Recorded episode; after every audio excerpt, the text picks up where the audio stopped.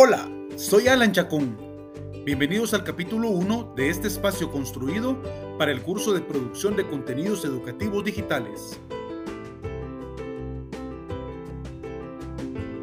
En esta ocasión hablaremos sobre los aprendizajes obtenidos durante el módulo 1. Comencemos.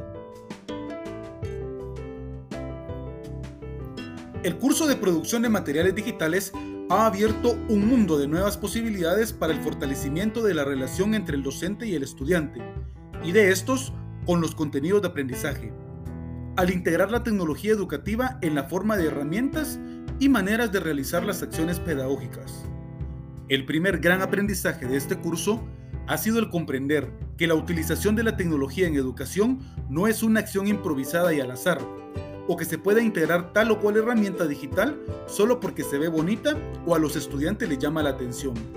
Toda herramienta digital que se integra al curso debe tener una clara intención pedagógica y para esto es necesario que el docente domine los conocimientos pedagógicos y didácticos elementales que le permitan identificar características en las herramientas que generen un aprendizaje intencionado en los estudiantes y el conocimiento tecnológico para la correcta utilización de los recursos virtuales y digitales.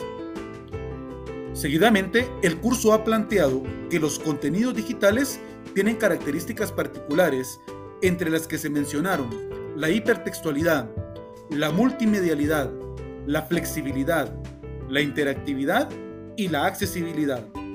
Todas ellas permiten que los recursos sean pertinentes y fáciles de utilizar para los estudiantes, situación fundamental en este proceso.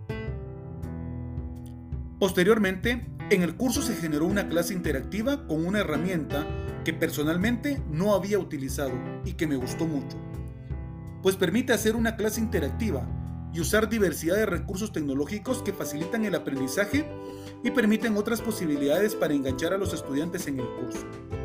La herramienta utilizada fue Nearpod y se tuvo la experiencia de generar una clase propia con la intención de ponerlo pronto en práctica en la vida real.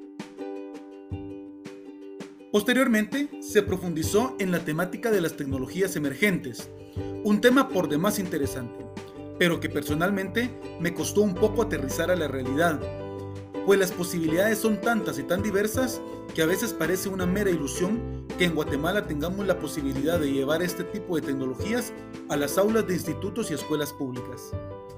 Es triste evidenciar las grandes oportunidades que nuestros niños y jóvenes pierden a causa de la corrupción, y el empobrecimiento ocasionado por el estado fallido en que vivimos. Pero al mismo tiempo genera un sentimiento de esperanza al pensar que este tipo de tecnologías, que en algún momento fueron solamente un sueño para las personas del mundo, hoy son una realidad y que tarde o temprano podremos acceder a algunas para aplicarlas en las clases. Esta actividad permitió también soñar un poco al construir una presentación de Google Slides, en donde escribíamos sobre las tecnologías que nos gustaría aplicar en nuestros cursos.